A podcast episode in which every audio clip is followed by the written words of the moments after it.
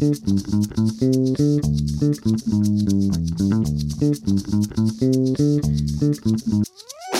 ¿qué tal? Muy buen día a todos y bienvenidos al podcast Anade. Yo soy Carla Zárate y el día de hoy tenemos la verdad un temazo que no hemos abordado en el podcast y para ello nos acompaña Connie Visoso. Ella es miembro del Consejo Directivo Nacional de ANADE, es secretaria y además abogada de las notarías 92 y 145. Bienvenida, Connie, ¿cómo estás? Muchas gracias, Carla. Encantada de estar aquí otra vez contigo. Al contrario, de verdad que es un gusto porque además este es ahora sí que tu mero mole, ¿no? Exacto. Nos vienes a explicar todo desde el principio y me encanta porque yo creo que el tema de sucesiones empieza desde, bueno, ¿y por qué ahora yo en vida tengo como que prevenir? ¿No?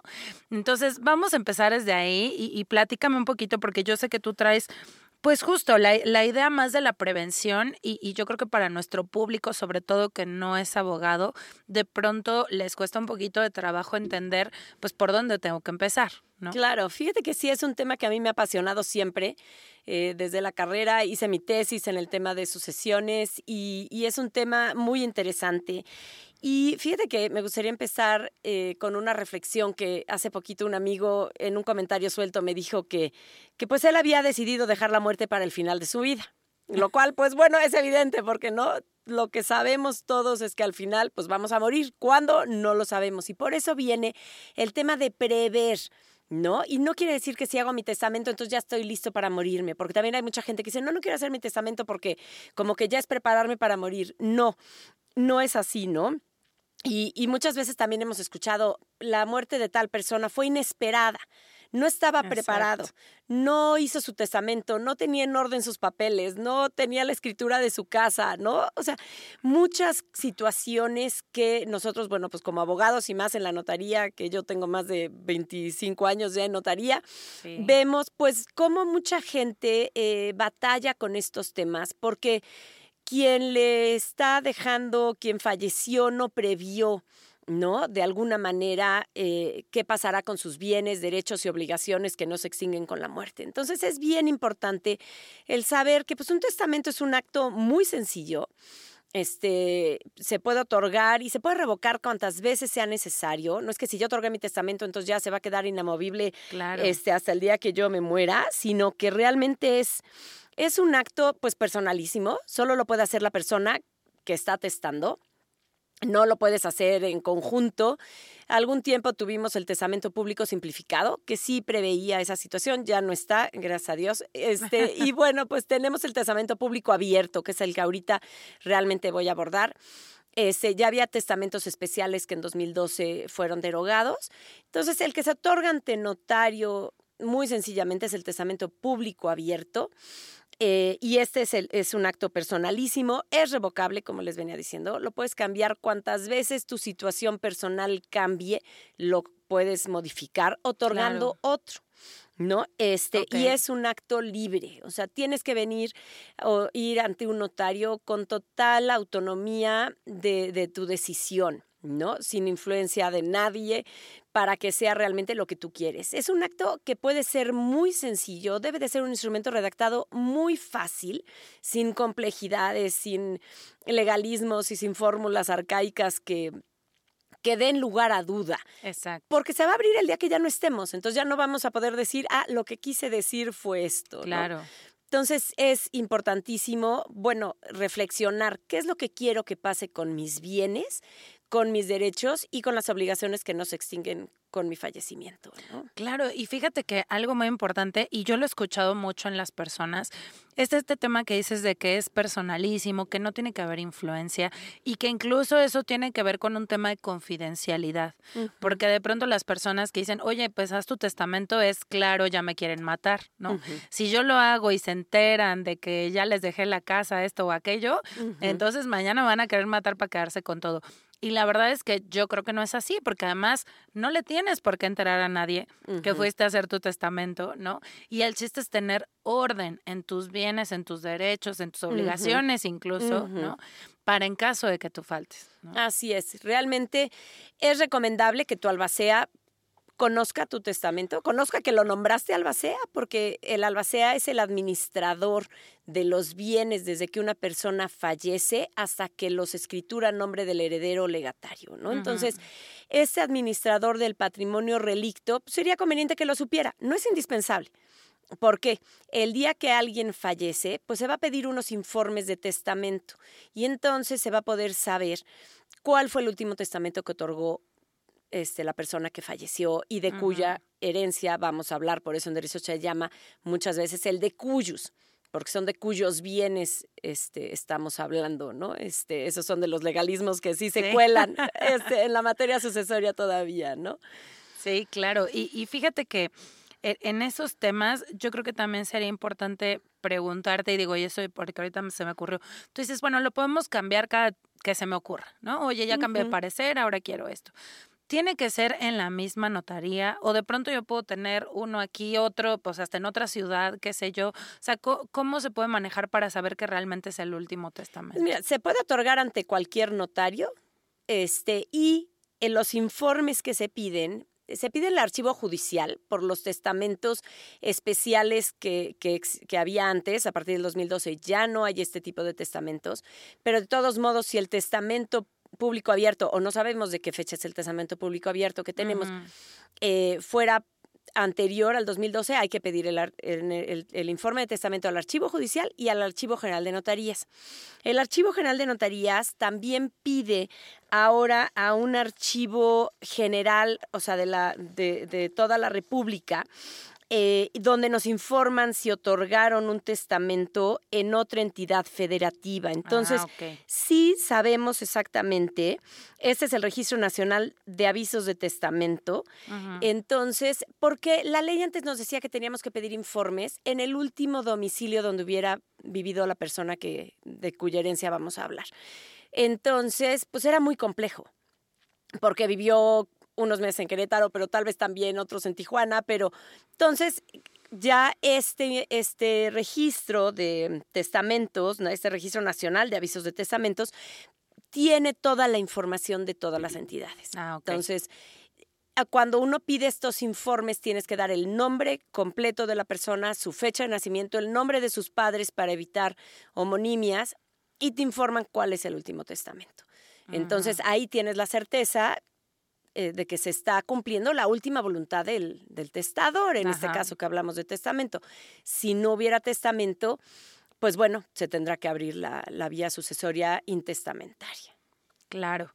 Oye, y ahora entrando un poquito más al tema del testamento, digo, ya entonces otorgué yo un testamento, resulta que fallezco y pues se va a proceder como a, a la lectura, vamos a llamarle, ¿no? Así, del testamento. ¿Qué tipo de figuras tenemos? O sea, porque de pronto, pues todo el mundo habla de la herencia, ¿no? ¿Y qué es la herencia? Y es toda la herencia, este, el albacea, por ejemplo, ahorita que, que lo mencionaste. O sea, ¿qué figuras hay dentro del testamento? Pues mira, en un testamento eh, tiene que haber un heredero, que es el sucesor a título universal. Eso quiere decir que todos los bienes que tenga a su nombre bienes, derechos, obligaciones a, nombre de la persona que está falleciendo, pasarán a, a, ser de su propiedad, ¿no? Ahorita vamos a hablar del beneficio de inventario, pero bueno, hablando ahorita de las figuras, sería el heredero, este, puede haber un heredero, puede haber 20 herederos, pueden ser por partes iguales, pueden ser en diferentes proporciones. Es importante siempre tener un sustituto. ¿No? Para que no diga yo, bueno, mi herencia es para mis hijos Álvaro y Daniela.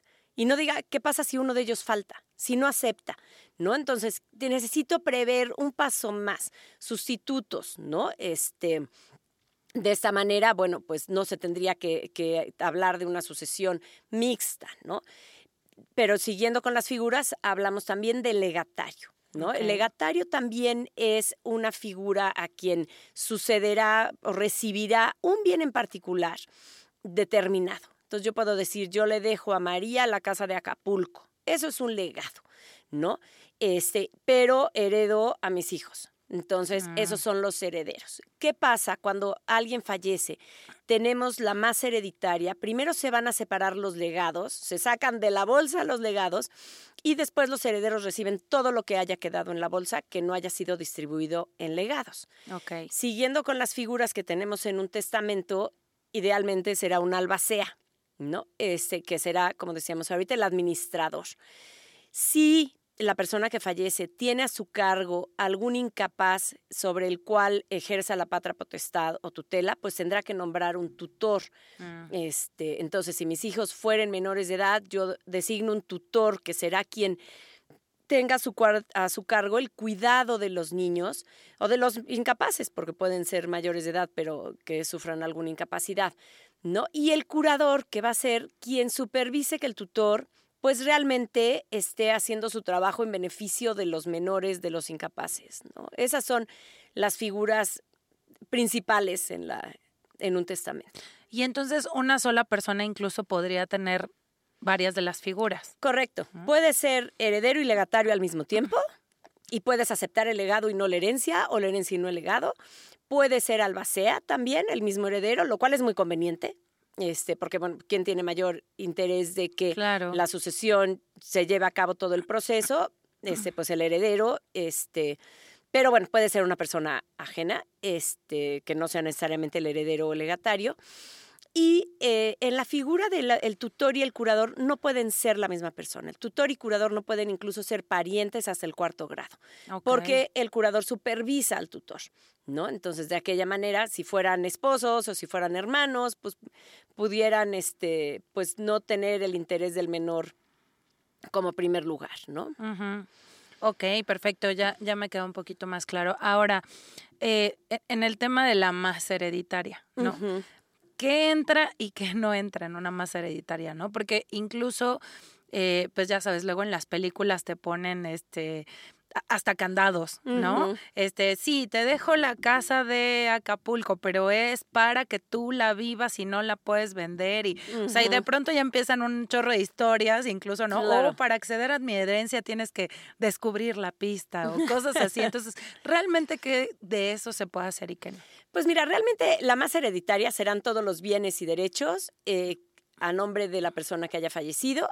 ¿Qué va a pasar? O sea, cuando alguien fallece se piden los informes que platicábamos. Cuando ya se tiene certeza de cuál es el último testamento, se hace la primera escritura, que sería la aceptación de herencia, o la que las películas llaman la lectura del testamento. Entonces, en esa se hace la aceptación de herencia de los legados y del cargo de albacea. Después de esta, se hacen dos publicaciones en el periódico con 10 días de diferencia para llamar a quien tuviera interés, se presente en la notaría. En todos estos años que yo tengo en notaría, nadie se ha presentado porque Por lo haya visto en el periódico, Sí, ¿no? Pero bueno, ese creo que es una reminiscencia que tenemos todavía y, y se tiene que ejecutar y se tiene que dejar constancia de que se hicieron las publicaciones en el testimonio de la aceptación de herencia. Después se hace el inventario y avalúo. Entonces, ese está a cargo del albacea, que lo tiene que presentar eh, a la notaría y con autorización de los, de los herederos se protocoliza. Entonces, es el albacea, por eso eh, con- normalmente es conveniente que el albacea sí sepa que es albacea, ¿no? Pero no indispensable. Tendrá que hacer el listado de los bienes muebles e inmuebles que, y derechos que haya tenido el autor de la herencia, ¿no? Y las deudas también. Este, para ese es el, el inventario, entonces ya sabemos de qué más hereditaria estamos hablando, ¿no? Entonces se hace este inventario y avalúo, se, se protocoliza y después se puede pasar a la siguiente sección, que sería realmente el, em, pues la rendición de cuentas del albacea y la adjudicación. ¿no? Este, que ya es realmente la escritura a nombre de los herederos o legatarios. Eh, aquí, pues bueno, aceptamos la herencia a beneficio de inventario. Es decir, si yo voy a recibir una herencia de 5 millones de pesos, pero el de, el de Cuyus tenía deudas por 10 millones, pues no la acepto porque no voy a pagar con mi Claro. patrimonio.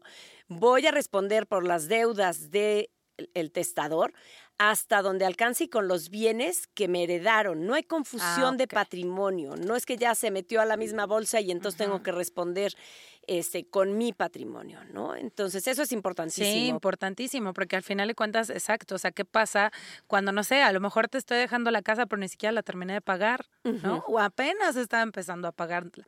Entonces, si de pronto, entonces, si el bien no alcanza a pagar el total de las deudas, entonces ese patrimonio queda como separado. Correcto, ¿no? correcto. Además, hay, hay, como tú bien dices, este, algunas cuestiones que no entran en la herencia y muchas veces la gente confunde. Por ejemplo, un seguro de vida. El seguro de vida no estaba, no era un derecho de la persona que falleció. El seguro de vida es, eh, tiene derecho a él el beneficiario en el momento que fallece la persona. Entonces, no era parte de su patrimonio, no se transmite por herencia, se transmite en virtud de la muerte de la persona que estaba asegurada, pero no es a través de la herencia. Entonces, eso es bien importante.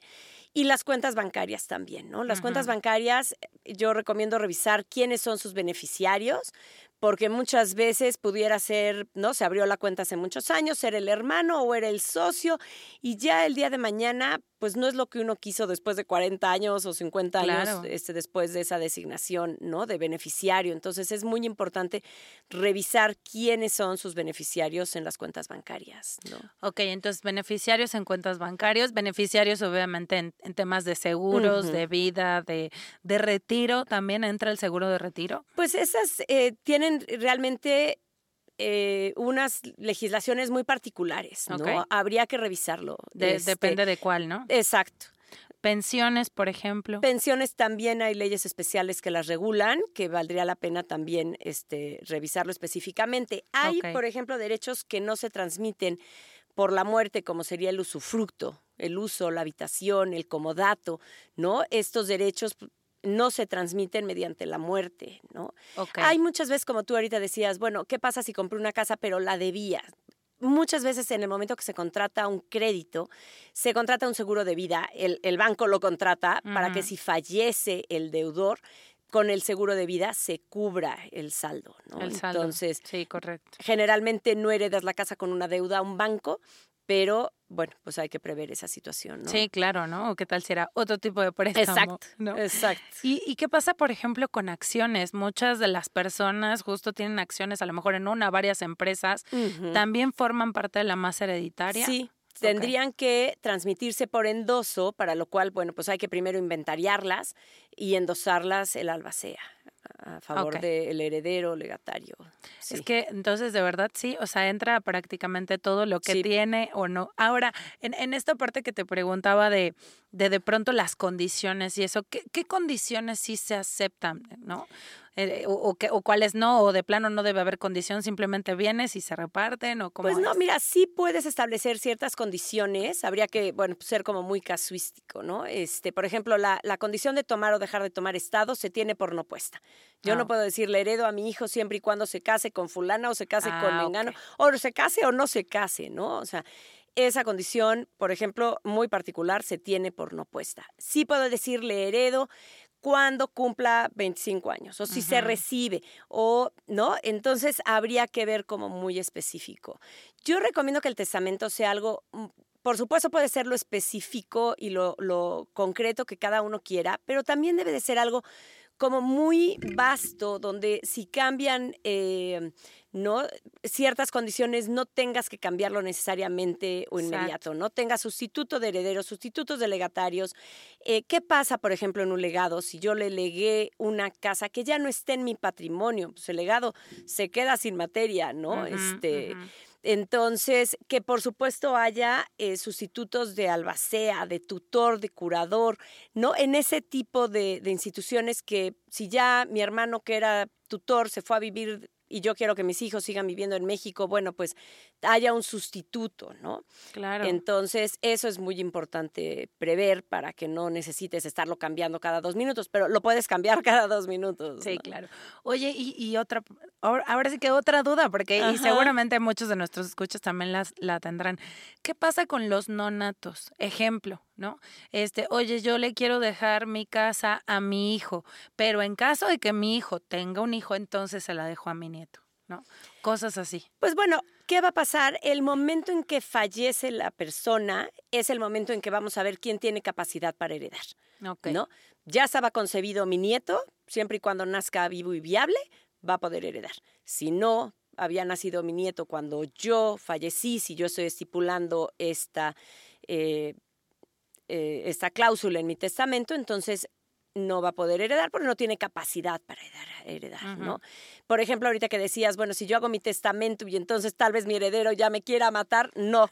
O sea, no puede, o sea, en el momento, si alguien te mata, ya no puede heredar, ¿no? Este, ese es clarísimo, ¿no? Eh, que, que, que no hay Sí, forma claro. de que, este, claro que habrá que probarlo y que muchas cosas, ¿no? Pero, pero bueno, en el momento que hay un tema así, pues se detienen todo el proceso este, Es que sucesorio. De verdad que sí, Y dime. lo que es bien importante es que, bueno, se puede llevar a cabo las sucesiones ante notario siempre y cuando este, no haya controversia, ¿no? Entonces, eso es importantísimo que, que, que podamos saber. Se pueden llevar ante notario la sucesión testamentaria y a partir del 2000 la intestamentaria también con ciertas condiciones, ¿no? Para ambas tienen que ser, este, que no haya controversia entre los herederos, legatarios, que todo el mundo esté de acuerdo en que ese es el último testamento y así lo acepte y no quieran impugnarlo de ninguna manera, ¿no? En el Claro. momento en que hay alguna controversia, la notaría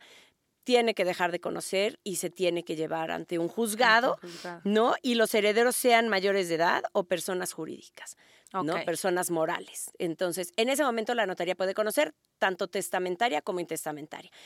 Podemos conocer de la intestamentaria siempre y cuando, además de estos dos condicionamientos este, iniciales, el último domicilio del autor de la sucesión fuera la Ciudad de México, estoy hablando como notaría de la Ciudad de México, o que se encuentren ubicados en la entidad uno o la mayor parte de los bienes. Lo cual, pues bueno, es difícil saberlo antes de que hagas el inventario. Claro. Porque en el momento que vamos a conocer de la, de la sucesión, va a ser por la primera etapa, que es la aceptación de herencia. En ese momento no tenemos certeza como notaría de cuáles son los bienes. O, sí sabemos cuál fue el último domicilio del de Cuyos porque está en el acta de defunción generalmente. Este, pero ya el tema de que se encuentren ubicados en la, en la entidad uno o la mayor parte de los bienes lo tendrán que declarar los interesados bajo su responsabilidad. La ley no, no establece si es bien mueble o inmueble.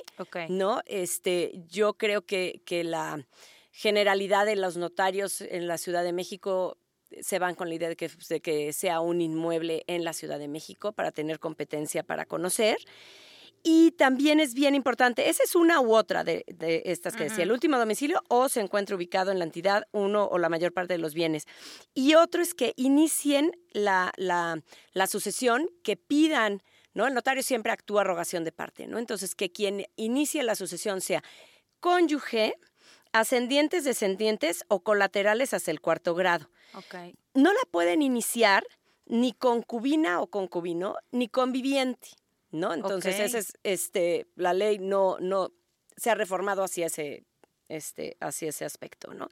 Entonces, esto es importantísimo porque muchas veces se tenía la idea, porque como esa fue reforma del 2000, que, los notar- que las notarías no podíamos este, conocer de testamento, eh, de sucesiones intestamentarias, ¿no? Y ahora sí. ¿Cuál es la diferencia? Se llevan dos testigos a la aceptación de herencia.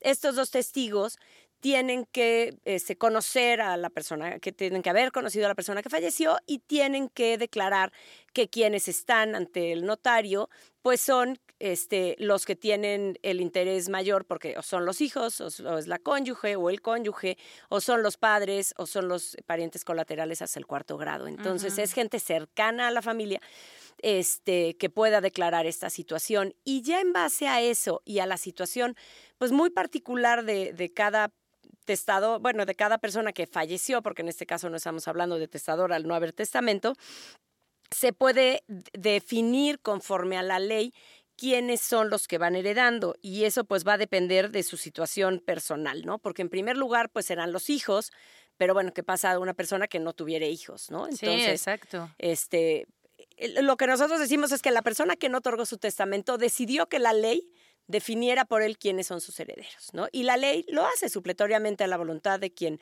no otorgó su testamento, te dice, bueno, primero los hijos.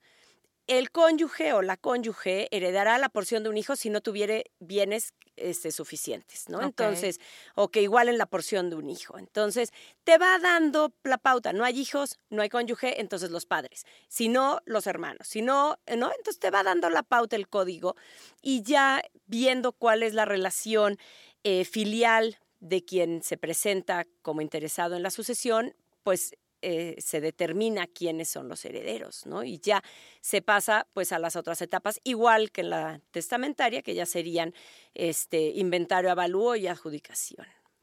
Oye, y entonces me dejaste con una duda, ¿qué pasa con la concubina? O sea, forzosamente tendrá que iniciarlo vía juicio. Correcto. Porque no tiene como ese derecho reconocido por la ley. Pues mira, tiene el derecho, por supuesto, de heredar en la intestamentaria, pero tendrá que hacerlo por vía judicial, porque la ley del notariado no la contempla para que lo pueda iniciar ante, ante, la, notaría. Yo creo que es un que vendrá esa reforma, ¿no? Este, pero en el momento Sí, porque a fin de cuentas ya es un estado reconocido.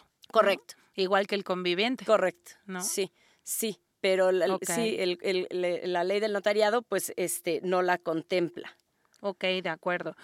Ahora, eh, digo, yo creo que la, la parte de, de, las controversias la podemos dejar para, para, un siguiente podcast, pero yo creo que sería importante eh, eh, definir, o sea, en la notaría entonces ya tenemos, no sé, si hubo testamento, este, ya vimos cuál es la más hereditaria, quiénes van a heredar o no cabe la posibilidad de que entonces se lleve todo el trámite ante notaría, se escriture y listo, claro, si no hay controversia, pero ¿qué pasa si hay controversia al momento de, de, o sea, en el transcurso de?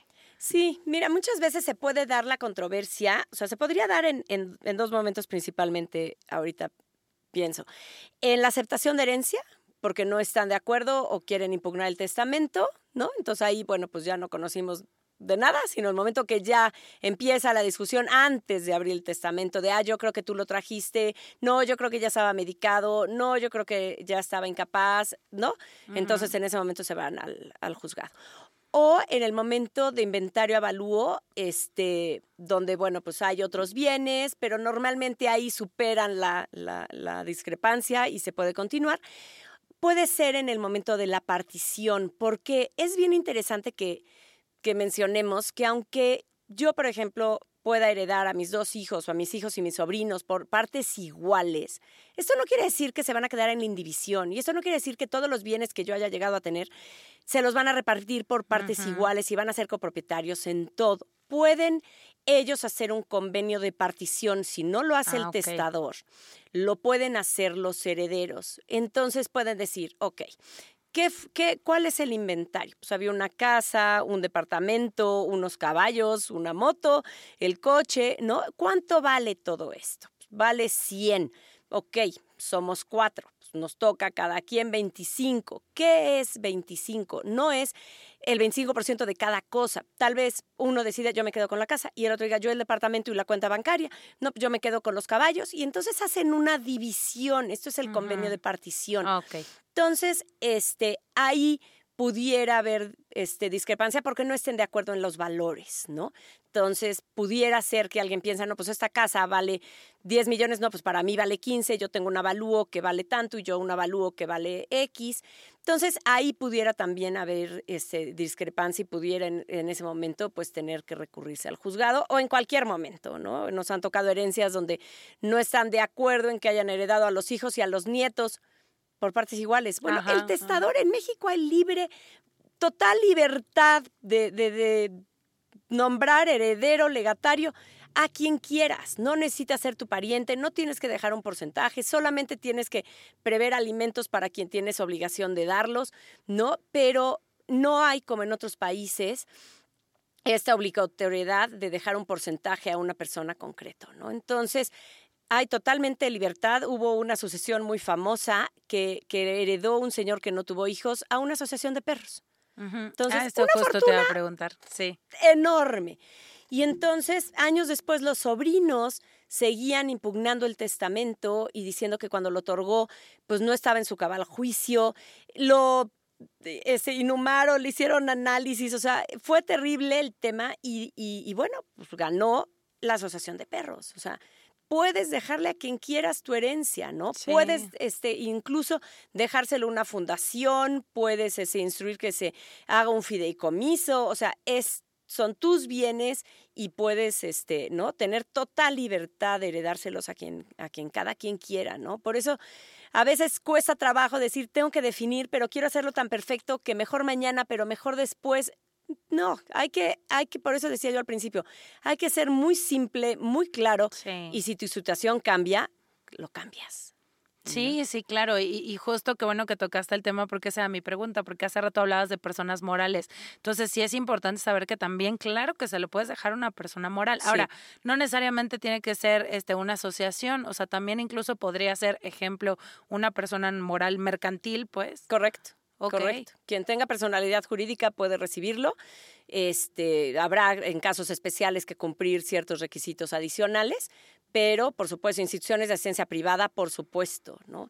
Este, pueden recibir los bienes que, que se les quieran dejar. Ahora, ¿qué pasa si no hay herederos? O sea, ¿qué, qué, sucede? Digo, no sé si te ha tocado, pero yo me imagino que, bueno, que si no hubo herederos, tal vez no hubo testamento. O bien a lo mejor sí lo hubo, pero ya no existen los herederos. Entonces, cuando de verdad ya no hay nadie a quien darle nada, era una persona muy solitaria, ¿qué pasa con La beneficencia.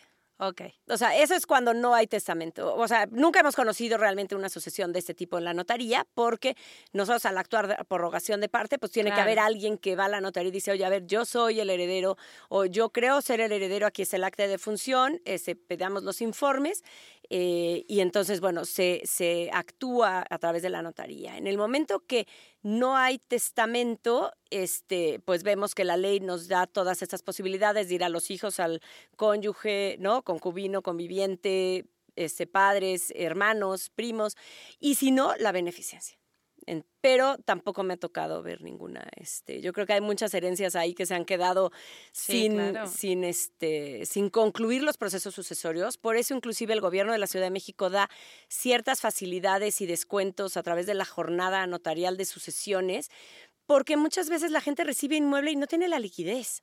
Entonces, y los impuestos, que es lo más eh, oneroso o lo más gravoso en el tema cuando uno recibe una herencia este, que son inmuebles pero no hay liquidez, de tener este beneficio que depende del valor de catastral del inmueble, cuál va a ser el descuento este, que se otorga, ¿no? Pero también es importantísimo tener eso en cuenta, porque si nos ha tocado herencias este, que la gente, pues sí, o tiene que esperar tal vez a venderlo para adjudicárselo y vender y tener esa liquidez, ¿no? Este, o tiene que vender uno para entonces tener la liquidez de poder adjudicar los otros. Eh, realmente la, materia sucesoria es muy interesante porque, bueno, cada caso es muy particular, ¿no? Entonces nos va dando ahí oportunidad de, de explorar otros temas interesantes, ¿no? Sí, claro. Oye, pues de verdad, Connie, me encanta, me encanta el tema. Yo creo que, como bien dices, es que además es tan amplio y hay tantas posibilidades que la verdad es que yo creo que, pues bueno, para mí sería recomendación uno, si tienen algún, primero, duda de cómo hacer mi testamento, a quién dejarle qué, cómo, pues acercarse, ¿no? Acercarse con el notario. Obviamente les pueden dar esa asesoría y decirles cómo se tiene que armar un, un, un, un testamento o lo que sea. Eh, pero eso sí, y cosa importante, que sí tiene que ser ante notario. Correcto. ¿no? el típica de me dejó una carta firmada debajo del cajón para que yo me diera cuenta que no. Correcto. Me pasó hace poco y lamentablemente de una abogada que falleció y tuvo una enfermedad además muy larga, este, donde hizo un testamento hacía 30 años donde no había nacido su última hija y entonces sí mm. dijo, bueno, para mis hijos fulano, mengano y sutano y los que llegue a tener, ¿no? Entonces, bueno, sí estaba incluida. Pero después dejó cartitas y cartitas de buena voluntad a todo mundo, ¿no? Y repartiendo inmuebles. Entonces, no nada más eran las cosas muebles que tal vez pues es la, la, crucecita, la tal, que también, este, ¿no? Fue un poco complejo, este, gracias a que los herederos se pusieron de acuerdo y respetaron y se pudo hacer el convenio de partición en los términos que ella había dejado, ¿no? Entonces, sí es importante revisar el testamento, ver si está actualizado, si realmente es lo que uno quiere hacer, pero tener la tranquilidad de que uno decidió quiénes van a ser sus sucesores y no la ley y sobre todo en el caso de haber menores de edad, pues la tutela este, de los hijos es importantísima, ¿no? desde mi punto de vista. Sí, no, claro, claro, claro, por supuesto. Oye, y para cerrar, la verdad es que me gustaría que nos dijeras dos cosas, Connie. La primera es, obviamente, pues tú eh, como abogada de notaria, ¿cuál es la recomendación? ¿No? Digo que ya sabemos por dónde va, pero ¿cuál sería como tu cierre? esa recomendación de, de prevención para las personas que están pensando en hacer su testamento? La recomendación eh, es hacer un testamento analizando tu situación personal actual, familiar, ¿no? Donde digas, bueno, ¿quiénes quiero que sean mis herederos? Y tengas sustitutos. Yo puedo decir, yo quiero que mis herederos sean mis hijos. Si falta uno, heredarán sus hijos. Entonces ya en la porción de mi hijo tengo a mis nietos que llegue a tener. Si no tiene este, ¿no? descendencia, el hijo que no acepte la herencia o haya premuerto, pues heredará todo mi otra hija. Y en caso de que ninguno de los dos, mis hermanos. Entonces, de alguna manera ya tienes un poco previsto la escalerita que podría recorrer en el, en, en el, en el tema del heredero, ¿no? En el del albacea, que sea el propio heredero si es posible, si es mayor de edad, y si no se puede estipular que será el albacea si al momento que llega a fallecer sea mayor de edad. Porque muchas veces llegan con el tío abuelo de 90 años ah, y verdaderamente se vuelve bien complejo, ¿no? O es alguien que ya no vive en México. Entonces, eh, creo que hacer algo donde además tenga sustitutos, ¿no? Dejo como albacea a mis hijos en orden de mayoría de edad y si no, pues será así mi hermano fulano o sutano, ¿no? Tutor y curador, también gente cercana, cercana a los niños, este, y, y, que tengas pues esta posibilidad de sustitutos, ¿no? Por supuesto, muchas veces la gente en el momento que cambia su situación familiar, que crecen los hijos y ya son mayores de edad, o se divorcian o se casan, pues es un momento de replantearse si lo estipulado en el testamento es lo que sigue siendo válido, ¿no? Esa sería la recomendación principal, como en el acto de prever de tener un testamento y en el, acto, en el momento que fallece alguien cercano, pues inmediatamente pedir los informes de, testamento y abrir la sucesión, ¿no? No esperar al momento en que ya tengo que vender algo y entonces hazme todo el proceso de inmediato de volada, porque el proceso sí puede llegar a tardar, los informes de testamento pueden llegar a tardar un par de meses. Este, cuando se va a adjudicar el inmueble, pues ya hay que tener todos los requisitos de una traslativa de dominio, lo cual implica tiempo, ¿no? Y revisar pues los documentos con tiempo creo que es lo más para nosotros que somos abogados y yo veo esos temas todos los días. Sí ves mucha, eh, muchos problemas por falta de planeación. Exacto. Sí, es que es eso. O sea, yo creo que la recomendación sería es que no dejemos problemas. Correcto. ¿No? Porque de verdad se vuelve un calvario y no dejemos problemas en general, porque ahorita estamos hablando de testamento. Pero como bien decías, incluso un poquito más atrás del testamento está, ejemplo, pues tener la escritura de tu casa, ¿no? Nunca falta de es que esta casa es de mi tío, del abuelo, del vecino, que luego se la dejó a, ¿no? Sí, claro. Y entonces se pierden tantas sucesiones que hay veces que ni sabes cómo empezar o que literal sabes que se va a terminar perdiendo el inmueble por todo lo que se tiene que pagar. Entonces pongamos orden a nuestros documentos, pongamos orden a nuestros bienes y sobre eso hacer un testamento, ¿no? Correcto. Pero y sobre todo no esperar a tener todo eso tal vez listo, que es importantísimo, pero la gente dice, es que no tengo ningún bien a mi nombre. Es que no tengo, no, bueno, pero puedes llegar a tenerlo, ¿no? Y sobre todo si tienes niños chiquitos, prevé el tema del tutor. No, no lo dejemos a que un juez determine quién va a ser el tutor de tus hijos en el momento que tú faltes. Ay, sí. No, este, entonces creo que es previsión. Eh, y creo que esa es la parte más importante. Todas las sucesiones acumuladas se pueden eh, solucionar, ¿no? Este, estos temas, te digo, me encantan, pero, pero bueno, pues tratemos de no llevarlas a que sean acumuladas y complejas y ya no vive en México, pues ya se murió, pero ya murió el otro, pero y se vuelven muy muy complejo para la familia, ¿no? Muy desgastante. Completamente de acuerdo. Y ya me acordé la, la otra que te ibas. ¿Qué opinas? Y digo, la verdad es que me va a salir un poquito de tema, pero justo para ver, porque de pronto la gente dice, bueno, pues mejor heredo en vida, ¿no? que claro que no es una herencia, pero, pero bueno, así le llaman. Y entonces, ¿qué opinas en ese sentido? O sea, ¿qué tanto conviene de pronto hacer un testamento y entonces ahora sí dejar todas estas instrucciones? O incluso de pronto, a lo mejor tienes pensado hacer legados, entonces heredar lo que le, dicen en vida, ¿no? se lo hago una donación o hago lo que sea este, en vida. Pues mira, dependerá mucho de la situación, sobre todo de la edad de las personas, ¿no? Esta es una planeación patrimonial eh, donde muchas personas, tal vez ya mayores de edad, dicen, oye, en vez de heredárselo, de una vez le dono la nuda propiedad y conservo el usufructo. Y de esa manera conservo la facultad de usar y disfrutar el bien hasta el día que yo falte. ¿no? Pero yo ya sé que esta casa es para mi hijo tal o mi hija X. Entonces, esta es una planeación patrimonial que es interesantísimo también el tema, me encanta. Y habrá que analizar muy bien la situación de las personas, eh, su edad, y todavía su desarrollo, ¿no? O sea, si es una persona tal vez de 20, 30 años, pues obviamente no va a estar en una situación patrimonial para hacer estas donaciones, ¿no? Este, en este momento, pero si es una persona tal vez de 80 años, pueda decir, prefiero de una vez hacer esto, o otros que te digan, no, yo ya lo dejé en mi testamento, el día que muera mis hijos se verán cómo lo arreglan, ¿no? Entonces es, es como un tema muy personal. Hay mucha gente que está haciendo estas planeaciones patrimoniales este, que son totalmente válidas, ¿no? Y les da paz. Es lo que cada persona eh, en su situación personal, familiar, pueda decidir. Pero claro, es una recomendación muy importante y muy interesante, ¿no? De acuerdísimo. Pues de verdad, muchísimas gracias, Connie, por acompañarnos. Gracias, muchas gracias, Carla. Un placer estar aquí contigo. Al contrario, y de verdad, por supuesto que vamos a hacer el, tema, porque yo creo que el tema de las controversias es súper importante. Entonces será nuestro siguiente podcast. Y por favor, no se olviden de escucharnos. Muchas gracias a ustedes, nuestros escuchas, como siempre, por estar con nosotros. Así que nos vemos en el siguiente podcast. Ana de, hasta luego. Este es un podcast de la Asociación Nacional de Abogados de Empresa. Producido por Southside Music. Música de Southside Music.